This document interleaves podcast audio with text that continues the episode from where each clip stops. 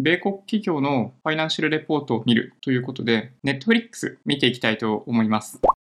こんにちは、ジョニーです。これまでに何度か簿記に関する動画とか上げさせていただいてますけど、僕自身ほとんどね、海外企業のファイナンシャルレポートって見たことなくて あの、ざっくりとしたサマリーぐらいしか見てないんですよね。その PL とか BS とかキャッシュフローとかをまじまじと見て眺めたことがなかったんで、今回は勉強がてら Netflix のファイナンシャルレポートを見ていってみたいなと思ってます。まず最初に Netflix そのものについてお話ししようかなと思うんですけど、Netflix はみんなご存知の通り、いわゆる動画、映画、ドラマ、そういったコンテンツを組むサブスクリプションサービスとして世界中で展開をしています。いつぐらいからやってんのかよくわかんないけど、本当に物心ついた頃にはやっているような感覚ですね。もともとはコンテンツの、なんか、なんだろうな、デリバリーとか、エンタルとか、なんか、そういうのをやってた会社っぽくって、いわゆる日本だったりすると、ギャオとか、スタヤが一番イメージしやすいかな。ちょっと前まで CD とか DVD のレンタルを店頭でやっていたツタヤが世界を牛耳るようなコンテンツ制作まで行っている。まあ、それが Netflix みたいな感じに思っていただけるのが一番いいんじゃないかなと思います。国内でも話題のコンテンツ結構制作していて、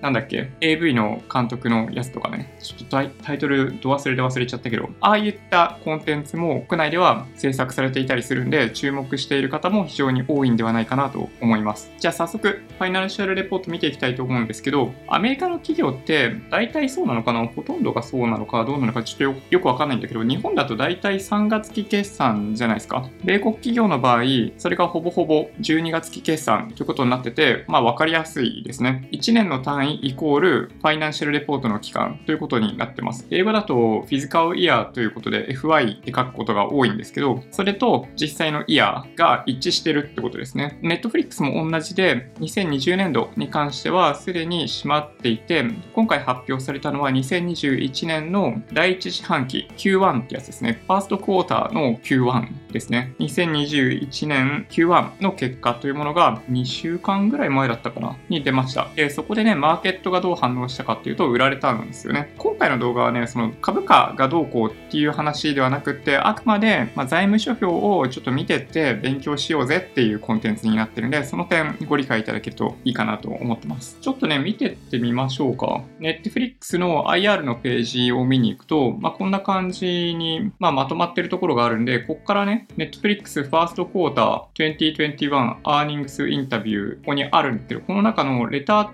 to Shareholders ここの中に BS とか PL とかそういったコンテンツも入っています。動画とかで見たいんだったらなんかこの辺見るでいいのかもしれないけどね、ビデオインタビューとかもあるんで、興味ある方はそっち見るのがいいんじゃないでしょうか。今日は財務諸表、ファイナンシャルレポートを見るということになってるんで、このレター to Shareholders、こっちを見ていきます。この中身がどうなっているかというと、とだらだら書いてあって、英語を全部読むほどの体力はないので、主に図表だけ見ていくことになるんですけど、いわゆるサマリーですね、最も重要なトップから見ていった、上から見ていった時のサマリーの情報があります。で2021年度 Q2 のガイダンスとかも出てますね。業績予想ですね。で、その他に何があるかっていうと、これが有料会員数ですね。月額サービス、サブスクリプションサービス登録している人がどれぐらい増えているかっていうのをクォータリーベースで書いてある表が書いてあったり、あとはこれネットmembership number みたいな感じかな。この1年でどれぐらいの人が、これ weekly basis の数字なんだけど、 global paid net adds year to date って、なんかちょっと後半の方はどういうふうに訳せばいいのかよくわかんないけど、有料サービス会員がどれぐらい増えているかっていうのを指していて、2017、18、19っていうのは非常にわかりやすい、まあ、ほとんどこのリニアに増えていくような感じだったところから、これ見てみるとね、2020年に関しては3月以降コロナの影響を受けて在宅ステイホームが増えた関係で急激に伸びる。その後は伸びが鈍化する。まあ、こんな1年だったっていうのがわかります。注目なのはこの2021年みたいな話ですね。どうしよう。ちなみにこの後に地域別の有料会員の情報だったり、これがね、PL ですね。プロフィットロス、レベニューとかコストとかの情報が書いてあって、その後に BS が入ってます。アセット、負債、ライアビリティーズ、負債とかね、そういうのが書いてあります。最後にキャッシュフローが書いてありますね。こんな内容のレポートになってます。中身についてはね、僕あんまり見てないんですけど、大体こんな感じですね。で、サマリーから見ていきたいと思うんですけど、2021年の Q1 の数字、レベニュー前期比でもプラスになってて、イヤーバイイヤーグロース、この対前年比で見ても、プラス24%とかだから、内容的にはすごいいいですよね。この2021年 Q1 に関しては非常にいい数字。で、EPS に関しても3.75になってて、まあ、この辺だけ見ると非常にいいんですよね。なんだけど、さっきちょっとあれ話したっけ？売られてるんですよね。そこが何かっていうところを一応見ていかないといけないかなと思っています。いつもね、マーケットが気にしているのは会員数なんですよね。去年非常に伸びた会員数。この2020年 Q1 がプラス15 million ってなってるんで、まあ、これすごい伸びてますよね。1500万人会員数伸びたのかなっていうところから、まあ、やっぱり3.98 millionなんで、まあ、あんまり伸びなくなってきてるっていうのが現状。ただ1年前はね、コロナの影響があったんで、これだけ伸びたんだけどっていう数字なんですよね。この一番右のフォーキャスト、次のクォーターでどれぐらいの数字になるのかっていう予測が書いてあるんだけど、決してそんなに悪くないから、なんでそんなに売られるのかなと思うんだけど、一番多分意識されてるのは、この今お話しした会員数、有料会員数が、このイヤーバイイヤーの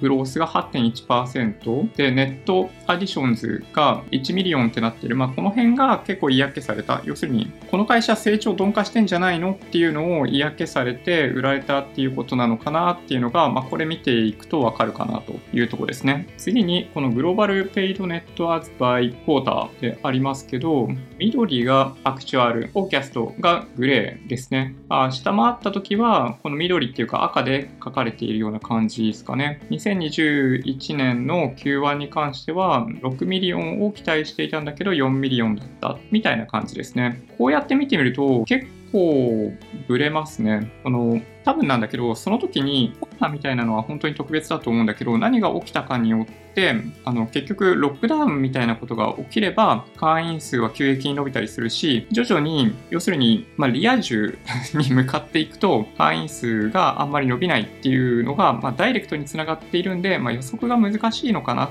て思いました。それが会員数の予測と実際 forecast と actual の結果ですね。これがまあさっきちょっと話しすぎちゃったんだけど、2021年に関関しては、 forecast が高くないというのがあったりするんで、これがね、一番もしかしたら微妙なのかもしれないですね。まあ、ネットフリックスとしてはね、本当におかしな話かもしれないんですけど、コロナが蔓延して、みんなが家にいてくれた方が業績は良くなるっていうのが実態といえば実態ですね。不幸なことにみんながリア充に向かう去年2020年に関しては撮影とかもね、あんまりやってないんですよ。そういったニュース出てたと思うんだけど、というのもあって、去年発表されたコンテンツに関しては、その前に撮られていた独自コンテンツなんで配信できたんだけど、去年に関しては、あんまりね、そういう撮影ができていないということがあって、2021年は、まあ、おそらくそのコンテンツ不足みたいな側面もあって、やや厳しい1年に、まあ、なってくるんじゃないかなという気がします。はい。次にね、見ていくと、これ地域別ですね。地域別が結構、まあ、面白いというか、なんというかなんですけど、You Can Streaming US カナダのことだと思うんだけど、You Can Streaming っていうのがあって、で、これ見ていくと、まあ、伸びがね、9%ということになってます。もともとほぼほぼ飽和状態、アメリカとカナダのことを指してますけど、飽和状態なんで、あんまり伸びないというふうにまあ言われてますけど、まあ、9%伸びましたね、それでもね。うん。で、EMEA。EMEA ってどこのことかっていうと、E はヨーロッパ、で、ME はミドルイーストかな。A がアフリカなので、まあ、要するにあの辺ですね。日本から見ると、一番左側の遠いところ、地図で言うとね。で、そこに関しては11%だったりっていう数字が出てるんで、まあまあ、まあ、悪くないかなと。まあ傾向としてね、これまでも EMEA はやや高い伸びを示していましたと。ラタムって書いたのこれ、まあラテンアメリカとかのことだと思うから、えー、南米が中心だと思うんだけど、まあそこの数字見てるとあんまり良くないんですよね。これマイナス8%、これみんなどうしてんだろうね。大体のサービスがあるのかななんかね、定額サービス、サブスクサービスをすぐ解約する国民性なのか何なのか、大体サービスが強いのかちょっとわかんないけど、数字的にはね、あんまり良くないですね。で、僕たちが住む日本を含む APAC ですね。APAC に関しては、あ、そうか、YOY グロースってもうマイナスだったんだね。あ、そうなんだ。早くに始まったからかな？もしかしたら。うん、ちょっとよくわかんねえな。あれ、リージョナルブレイクダウンでしょ？なんか俺が想像していた数字とちょっと違うんだけど、ね、去年の Q1 とかって、まあアメリカの伸びはすごいし、まあアジアも結構すごいのかと思ったらそうでもないんだね。うん、ちょっとよくわかんねえな。まあいっか。ちょっとわかる方いたら教えてください。というわけで、あとは財務諸表ですね。まず最初に出てくるのは PL になってます。で、右側に3列あって、左が一番新しい2021年3月 Q1 の数字でその前が2020年の Q4 その前一番右が2020年の Q3 ですね売上の数字が7.1ビリオンということになってて、まあ、順調にねこの辺の数字的にはね進捗してますよね費用が3.8ビリオンでまあそうですね。そんなにそれまでと変わっていないっていうところもありますね。マーケティング費用で研究開発かな。 technology development。で、その他、販管費かな。 general administrative みたいなのがあって、この operating income。粗利って概念はね、多分、ないんじゃないかな。あらり、日本だとあらりってこの一番上の revenue 引くコストをあらりって言ったりしますけど、多分それはなくて、いわゆる営業利益にあたる OI、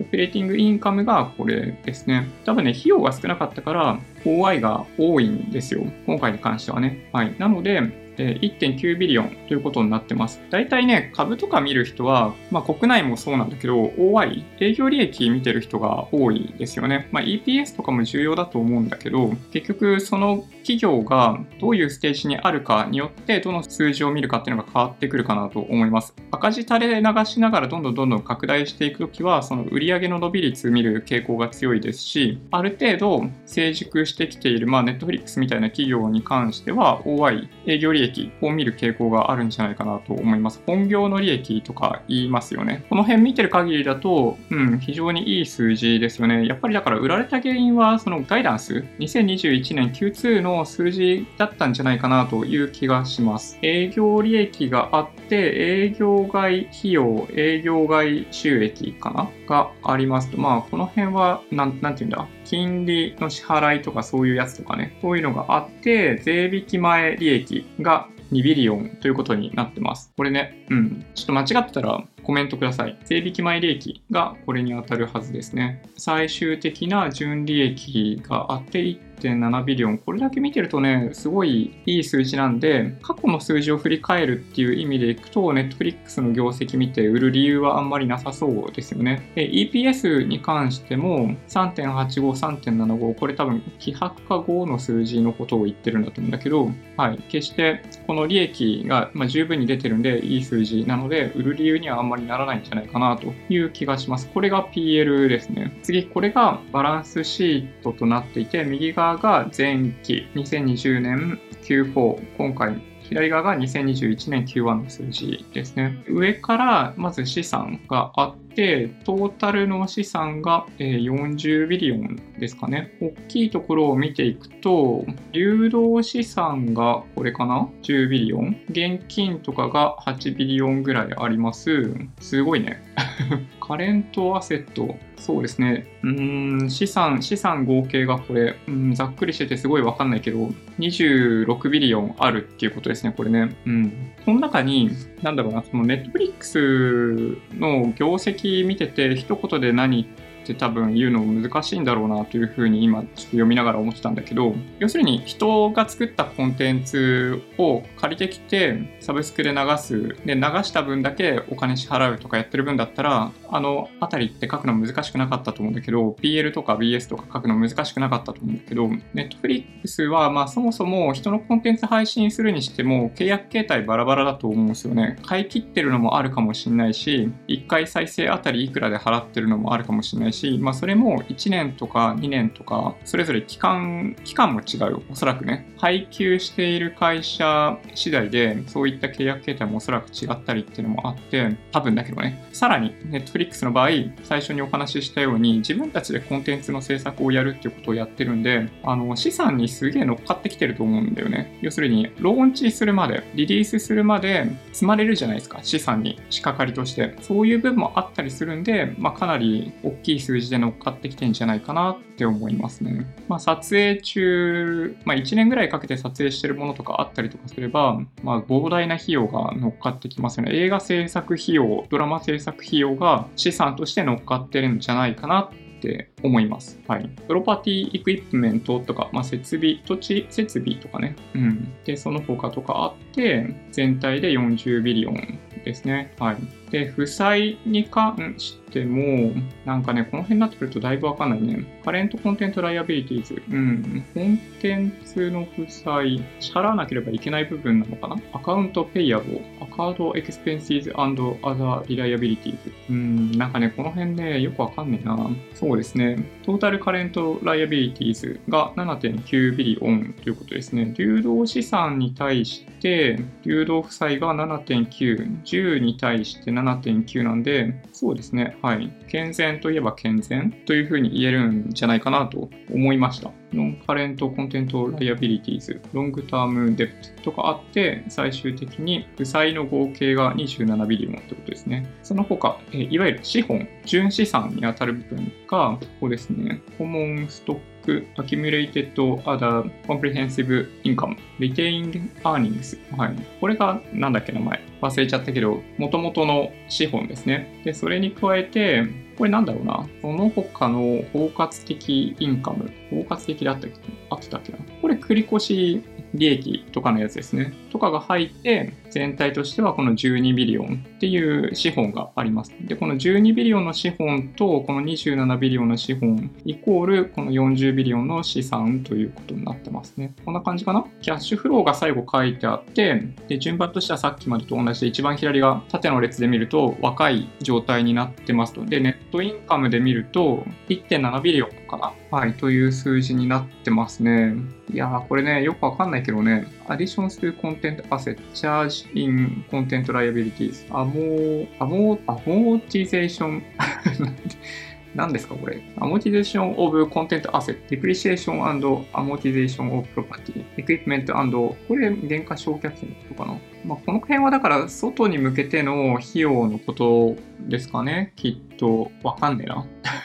多分ね。 foreign currency remeasurement loss on debt。うん、ちょっとまあ、キーとこだけ、キーとこだけいいかな。 amortization of content asset。この amortization ってどどういう意味？償却、償却。あれ、これが減価償却費なのかな？これは depreciation cost って日本、ん？言うような気がするんだけど、ちょっとよくわかんないね。うん。あの、原価償却費は PL 上だとマイナスなんですけど、キャッシュフロー上だとプラスなんですよね。これね、よく会社にいても、まあ、コスト増えますがイコールネガティブだと捉える人が多くって、すごいね、説明が難しいんですけど、会社全体としては手元資金ができるだけ増えるような、まあ、経営をやっていく方が望ましいので、費用が増えるっていうのはね、実はそんなに悪い話ではないんですよね。同じキャッシュフローなんだったら、可能な限り費用が大きくなるような経理処理を行う方がお得ということになりますね。その納税しなきゃいけない額がどんどん減るんで、費用が増えれば増えるほど。なので、費用ってね、決して悪いものではないんですよね。この辺がね、まあ、難しいんですよね。現場担当者としては、費用が増えると、その人が担当している PL が悪化するんで、その事業の PL が悪化するんで、微妙な感じがするんだけど、会社としては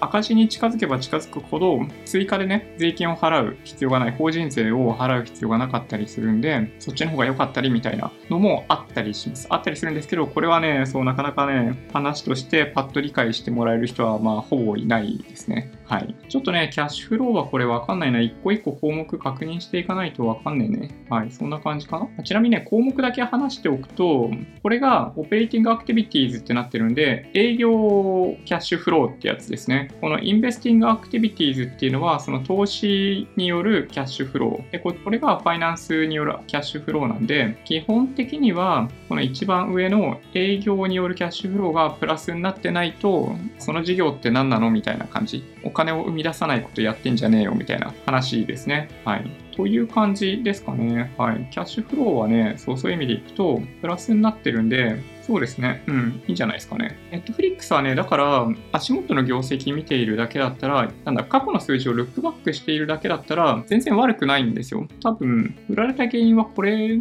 なんだよね。この一番右に書いてある、2021年の Q2 のフォーキャストが弱気なんで売られたんだろうなって感じですね。まあ、もそれが、あとはその、アナリスト予想に届かなかったっていうのもあるのかもしれないけどね。もしかしたら、この辺の数字、もしかすると、この有料会員数の伸びとかっていうのが予想に届かなくって売られたっていう部分があるのかもしれないです。実際に、そう、株価の推移見てみると、多分ね、ここかな？発表されたのはこの20日か21日かっていうところら辺で、だから大体7、8%ぐらい売られたのかな？もうそんなにはいってないか。うん。まあ7%ぐらいかな。はい。売られたみたいな感じになってんのかなと思います。はい。というわけで、ちょっとね、その海外のファイナンシャルレポートわからないながらにもちょっと見てみたんだけど、キャッシュフローだけちょっとよくわかんないな。項目一個一個がね、馴染みがなくて、まあ国内のファイナンシャルレポートに関しても、キャッシュ、そうですね、CF そんなに見てなかったからかもしれないね。うん。というわけで、まあ、簿記3級、2級とか取ってても、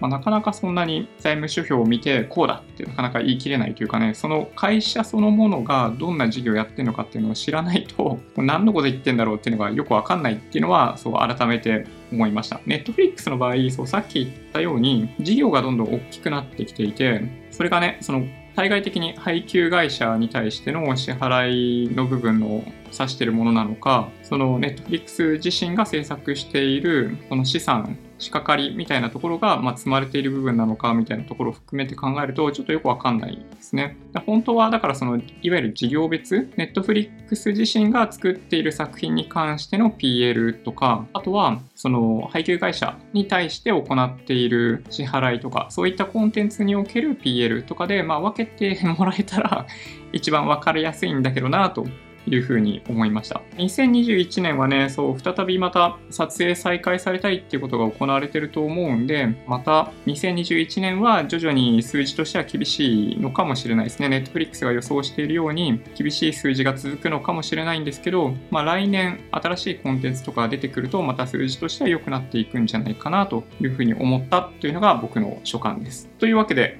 今回はネットフリックスのファイナンシャルレポートを勉強があったら見てみようということでやってきました。もし今回の動画が良かったっていう方は、高評価合わせてチャンネル登録していただけると嬉しいです。それではご視聴ありがとうございました。バイバイ。